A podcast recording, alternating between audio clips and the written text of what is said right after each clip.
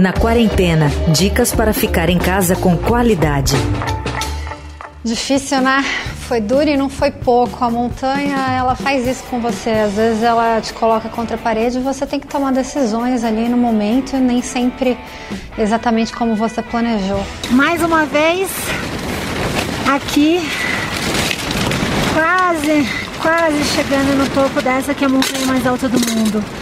É, essa montanha é muito sinistra. A gente está no acampamento 3, que é o último, e já está 8.300 metros.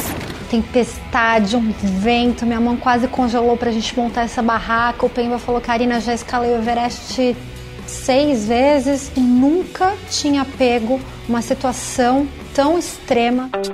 Essa que você acabou de ouvir é Karina Oliani, atleta, aventureira, apresentadora de TV e médica.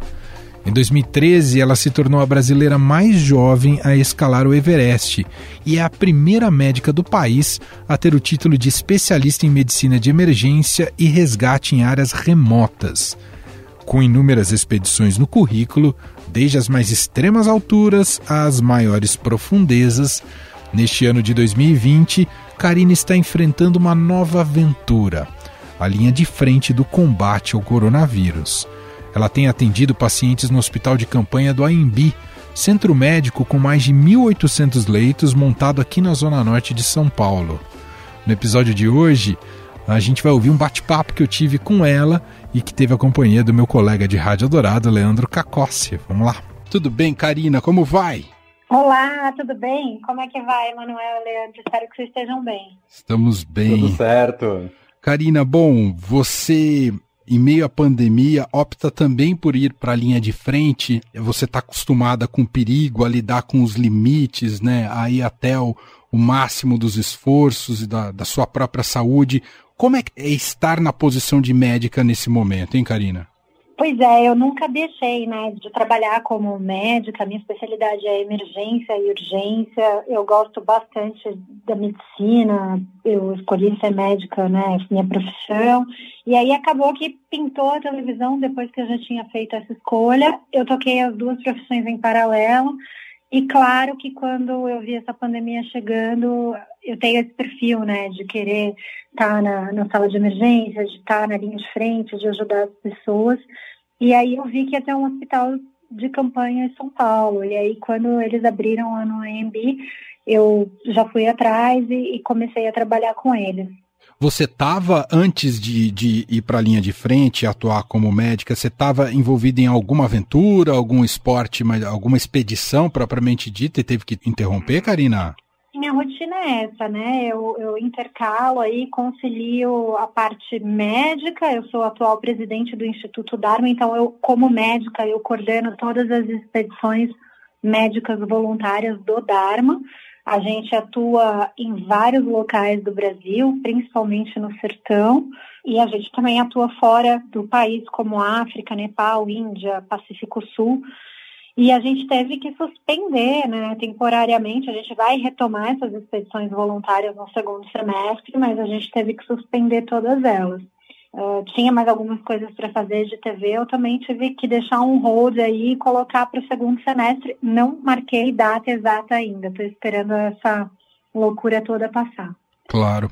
E como é que está sendo essa rotina ali no hospital de campanha do AMB? O que, que você tem presenciado, uh, tem te assustado, tem assustado a equipe médica? Como é lidar com esse dia a dia? Cuidar da própria proteção, enfim, queria que você contasse um pouco dessa rotina ali, Karina. Olha, para quem trabalha na emergência, é mais ou menos o nosso dia a dia mesmo, né? A gente sempre tem um pronto-socorro cheio, várias pessoas ali sempre chegando com todos os tipos de comorbidade. A diferença agora é que é exclusivamente síndromes respiratórias virais, né? Então, teoricamente, quem está com suspeita de Covid chega lá para gente. Dentro do hospital de campanha tem duas empresas, é importante falar isso para o pessoal entender. Tem dois administradores, o IABAS e o SPDM. O IABAS tem mais ou menos 1.500 leitos disponíveis e o SPDM tem mais ou menos 300 leitos, mas são duas administrações completamente diferentes, né? E uma vez que você entra lá dentro, tem as alas, tem os pacientes que estão mais leves, tem os pacientes que estão com um quadro um pouquinho mais grave, e tem os pacientes graves que precisam ser entubados, precisam ser estabilizados, precisam de ventilação mecânica e eventualmente eles têm que ser, inclusive, removidos porque alguns vão precisar dialisar e aí não tem hemodiálise num hospital de campanha, eles precisam de uma estrutura de UTI mesmo, né? Uhum. Mas agora a gente está começando a admitir menos pacientes, dar mais alta, então eu estou vendo que o movimento está realmente começando a diminuir e está começando a cair. O Karina, eu queria saber sobre esse contato direto com pessoas com Covid-19, se rola um medo adicional de pegar a Covid? Como é que é essa rotina de ter que estar tá sempre em contato direto com a doença? Então, Leandro, acho que todos os profissionais que vão para a linha de frente, eles assumem esse risco, né? Eles sabem que o risco é grande, principalmente na hora de desparamentar. A gente, por mais que a gente use uma máscara N95, óculos, o avental impermeável por cima da roupa cirúrgica, touca e tudo mais, a gente tem essa noção de que o risco é maior, mesmo com todas as proteções. Para mim está um pouquinho diferente, porque eu tive contato com o Covid em março, e aí eu acabei é, fazendo o exame, eu estava com os anticorpos extremamente altos, então eu estou imunizada há bastante tempo contra o Covid. A gente pode dizer que você é, teve, a, foi assintomática, mas teve o vírus, você contraiu o vírus, é isso, Karina? Sim, eu tive a infecção, uhum. nem, nem foi completamente assintomática, fiquei ruim uns três tá. dias, uhum. só que eu consegui tratar de casa, descansar, tomar ali um, um analgésico, um antitérmico para febre e melhorei uma semana depois. Uhum. Bom, a gente, e você sabe melhor do que ninguém, né, a gente tem visto essa é como um dos sintomas mais cruéis da Covid-19 a falta de ar. Se assemelha em alguma medida aquilo que você também já presenciou no Everest com a falta de oxigênio, Karina? Ah, se assemelha com alguns esportes, né? Eu pratico muito apneia, que é você fazer mergulho de profundidade com o ar dos pulmões. Também na parte de alta montanha, quando a gente vai para essas montanhas de 8 mil, Everest, K2, que a gente sabe que a fração de oxigênio disponível é bem menor, né? A gente tem que aprender a lidar com falta de ar nesses dois esportes. É claro que a gente está saudável e a gente optou por isso. No caso do Covid, não é uma opção, né? É uma doença mesmo mas é, eu consigo passar algumas dicas e algumas sugestões para os meus pacientes que eu consigo acalmar eles e fazer com que o desconforto respiratório seja menor. A gente também tem algumas medidas, como por exemplo, pronar os nossos pacientes mais graves, que é colocar eles de barriga para baixo, né, deitado ali de bruços, e isso melhora bastante a saturação, a oxigenação deles e outras medidas, mas alguns pacientes não adianta, por mais que a gente tome todas essas medidas, ainda assim eles demonstram sinais de que se não forem entubados, eles não vão suportar. Ô Karina, e sua visão, tanto na linha de frente como médica, a sua visão de como o Brasil, desde que se iniciou a pandemia, se preparou para combater essa doença? O quão falho foi? A gente tem visto os números né, ainda crescentes, há muita reclamação de uma falta de coordenação nacional. Qual é a sua avaliação, estando também muito próximo ali do dia a dia e dos cuidados diretos com os pacientes, Karina? Eu vejo que uma pandemia é sempre um momento de muita angústia, de muita indecisão, de muito desespero generalizado, né? E isso a gente viu com líderes mundiais em todos os cantos do mundo. Algumas pessoas mostraram um preparo maior e acertaram nas decisões, e outras tardaram, demoraram, mostraram um despreparo real. Ah, o Brasil não é à toa, é apenas uma consequência de todas essas decisões ruins tomadas. Mas ao invés da gente falar isso, eu prefiro gastar o meu tempo vendo como daqui para frente fazer a coisa certa e oferecer o melhor tratamento para os meus pacientes e orientar as pessoas da melhor maneira. Muito bom, gente, sensacional. Essa é sensacional, Karina Oliane, uh, gentilmente batendo esse papo aqui com a gente. Uh, a melhor forma das pessoas te acompanharem é redes sociais ou é seu site? O que, que você queria indicar aqui, Karina? Puxa, quem quiser tem um Instagram, que é o Carinoliane, com E no final, tem, tem o site carinoliane.com.br, tem o Facebook também.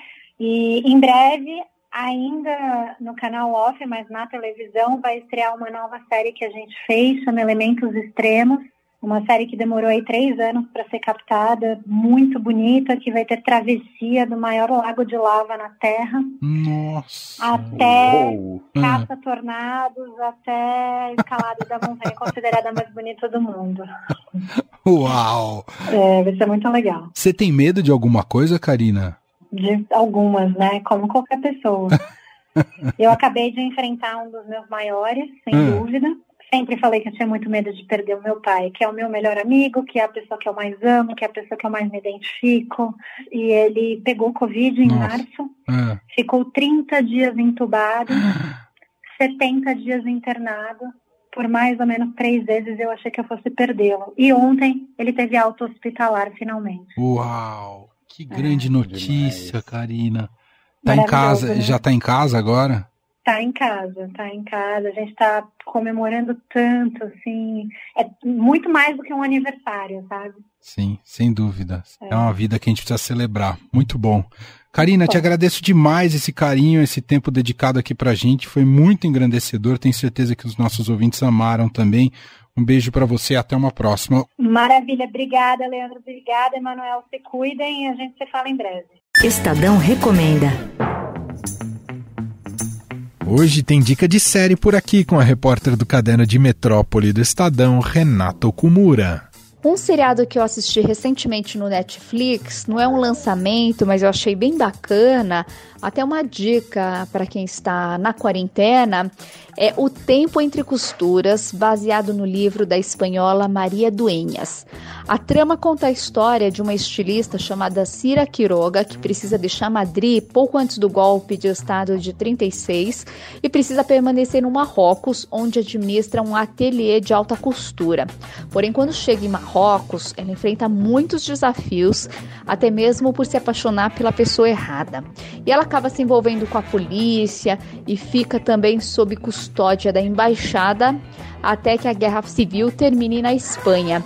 E em meio ao enredo, ela se torna peça-chave na luta contra o fascismo europeu durante a ditadura. E essa série ela mistura fatos históricos com romance, figurinos impecáveis, mostrando ainda o papel determinado de muitas mulheres naquela época. Fica aí a dica. Eu, Emanuel Bonfim, me despeço por hoje. Até amanhã cedinho no Estadão Notícias e de tarde aqui com você na quarentena. Você ouviu Na Quarentena dicas para ficar em casa com qualidade.